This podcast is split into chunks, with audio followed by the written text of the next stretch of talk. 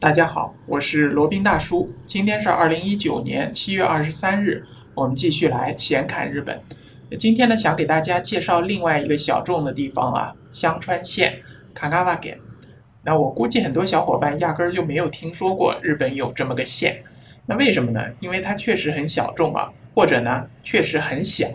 香川县呢是全日本最小的一个县，总面积只有一千八百七十六平方公里。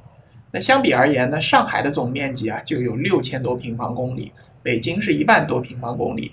那可想而知呢，香川县有多小。另外呢，香川县的地理位置啊也是比较偏僻的，它是位于四国岛东北部濑户内海沿岸的一个县。它离开常规的大城市和大的经济圈呢都不近，所以呢也就造就了它不为人知、比较小众的这么一个结果。那先说一下香川县比较有名的物事吧。香川县呢，它以赞岐乌冬面而闻名。赞岐乌冬面叫 Sanuki 乌冬这个乌冬面呢深受县内外人士的喜爱啊。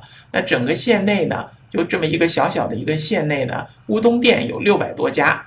甚至有的说法呢，就把香川县也会把它称为叫乌冬县，所以也可以看出这个乌冬面对于香川县有多么的重要。在民间传说当中啊，赞岐乌冬面呢是起源于空海大师，是一位高僧啊。他在唐朝留学后呢，将当地唐朝当地的面食带回了日本。但是呢，真正的历史已经不可考了，这个不是真正可考据的历史。那现在的赞岐乌冬面，它的历史可考据的呢，是开始于大概三百多年前的元禄时代。为什么这个赞岐乌冬面在香川县会比较有名，会比较主流呢？因为香川县它本地就产小麦和食盐，它所以这个地理特征呢，使得这个乌冬比较闻名，大家都爱吃啊。那赞岐乌冬面的特征呢，包括就是在发面的时候加的水量比较多，面质呢比较筋道。然后使用比较多的佐料，包括像生姜啊、葱啊这些特征。那现在香川县它的乌冬面的产量和人均消费量呢，都是全日本第一的，不愧是这个乌冬县。那除了乌冬面以外呢，还有像酱油豆啊、带骨鸡啊，都是比较有地区特色的一个菜肴。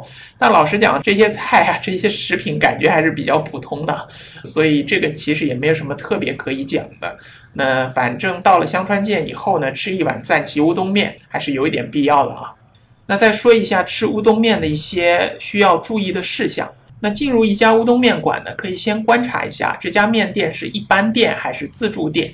那一般就分这两种啊。那一般店呢，就是和我们普通的饭店点餐的方式是一样的，在那桌子这边，然后根据菜单来点餐。点完以后呢，服务人员会把乌冬面送到席位上。那自助店铺呢，有一些不同啊，它就在入口处呢有一个点餐台，然后你可以领取你这个乌冬面的一个碗、一个容器，然后呢将这个面。放到热汤当中温烫，烫好了以后呢，再根据自己的喜好选择一些副食，比如说像天妇罗啊、饭团啊这样的。然后呢，在收银处结账，然后再撒上佐料，像葱啊、姜啊、芝麻，加上酱汁。然后呢，自选座位，自己慢慢的用餐。然后用餐完以后呢，再将餐具再送回反确口。所谓反确口，就是把餐具放在那儿，会有服务人员给他收走的，就等于是一个自助式服务的一个乌冬面的饭店。那而且呢，这个赞岐乌冬面还有不同的口味和不同的种类啊。那要是对于这个赞岐乌冬面的种类和口感不甚了解的话呢，可以先下载一个针对国际游客的乌冬面点餐指南看一看，那免得到时候面对一大堆这个乌冬面的选择无所适从啊。那香川县呢，另一个极具特色的地方就是星罗棋布，位于濑户内海上的各个岛屿了。香川县它是靠着濑户内海的啊，不但可以欣赏现代艺术指导、直岛、丰岛、全岛。以及呢，有着桃太郎传说之地之称的女木岛，还有呢，有一个非常绝美登台的楠木岛。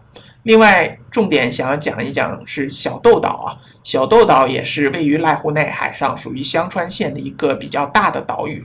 它呢是一个充满个性的岛屿，也是香川县当中最大的一个岛。它有一个叫天使之路的地方，只有在退潮的时候呢，才能显现出一条沙路，然后你可以顺着这个沙路走到那边岛上啊。然后呢，还有日本三大溪谷美称之一的叫寒霞溪，还有历经一千六百年岁月的御神木叫真柏。在这个岛上呢，处处都充满着美丽的景观和名胜。那前面讲到的小豆岛上的天使之路呢，又叫做天使三步道。那随着海水的退潮和涨潮呢，通往小岛的这个散步道就会时隐时现。那有传说呢，跟恋人一起走过这个天使散步道呢，你的愿望就会实现啊。一般我们的愿望都是希望能够感情天长地久，所以恋人的话建议去走一走。那可以步行的时间一般是早上和下午各有三个小时左右。那时间依照季节的不同呢有所差异啊。个人估计就是根据它涨潮和退潮的这个时间而定的。那事先呢，可以上天使散步道的官方网站上确认一下，通往小道的这个散步道，它的时间到底是什么时候？然后随着海水的退潮呢，这个散步道就缓缓的出现了，然后随着涨潮呢，散步道又缓缓的消失，这个景色可以说是十分的梦幻美丽的。在小豆岛上呢，还可以体验一把做乌冬面，位于小豆岛的故乡村。乌冬面体验的专业老师给你进行指导，从擀面开始，试着制作制作一锅乌冬面，呃，还备有各种各样的食材之类的，反正什么都有。你可以自己做乌冬面，制作饭团，制作寿司，制作天妇罗等等，全部把它配起来以后呢，可以做一餐自己喜欢吃的午餐啊，这感觉也是相当不错啊，劳动最光荣嘛。那另外一个岛很有名的呢，就是艺术之岛直岛，直就是直接的直。它上面呢有世界闻名的艺术家安藤忠雄设计的地中美术馆，还有呢就是利用丁中空家设计的家计划等等啊，那融入岛屿生活当中的艺术作品呢随处可见。直岛的自然环境、自然条件非常的丰富，非常的美丽啊！无论是春夏秋冬呢，都可以享受大自然的馈赠、大自然的美景。春天呢，就被五彩斑斓的杜鹃花所点缀；夏天呢，就可以去海水浴场去好好的游泳、好好的浮潜，然后还可以钓一钓鱼之类的啊。然后呢，还可以品尝到濑户内海非常鲜美的各种鱼生料理。所以说呢，在指导上可以一边享受着艺术的气息，一边呢享受着自然的气息啊，还可以吃一吃美味的刺身料理，反正这个感觉真是爽透了。那接下来，如果是想欣赏日本的庭园景观的小伙伴，那来香川就来对了。那这边最有名的叫莅林公园，它是被米其林评为三星的超有名的日式庭园啊。米其林三星大家都知道，它的餐馆如果评为米其林三星，那是超厉害的。那这个日式庭园呢，也是被米其林评为了三星的日式庭园。它呢是被誉为日本的国家名胜，春天呢可以赏樱，秋天呢可以赏红叶。这里的居月亭呢，是院内最大的日式茶室建筑物啊，大概是建造于三百年前的江户时代初期。那其中的庭园景色和自然融为一体啊，松泉互照，山势相应，可以说是巧夺天工。那在莅林公园当中的诸多景观当中呢，又以外观仿照富士山的叫飞来峰最为知名。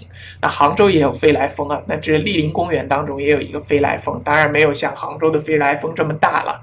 虽然这个公园的名字叫莅林啊，实际上它的庭院呢都是由松树组成的。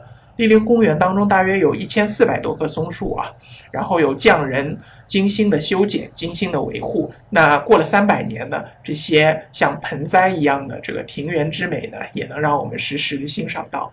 那再说一下前往香川县的交通啊，交通也算比较方便的。它虽然是位于四国岛上，和本州岛呢是隔海相望的，但是呢可以搭乘铁路啊，搭乘铁路通过跨海大桥到达香川县。那无论是从大阪还是从广岛出发呢，都是可以的。那从国内呢，可以搭乘春秋航空，从上海直达香川县的首府高松市。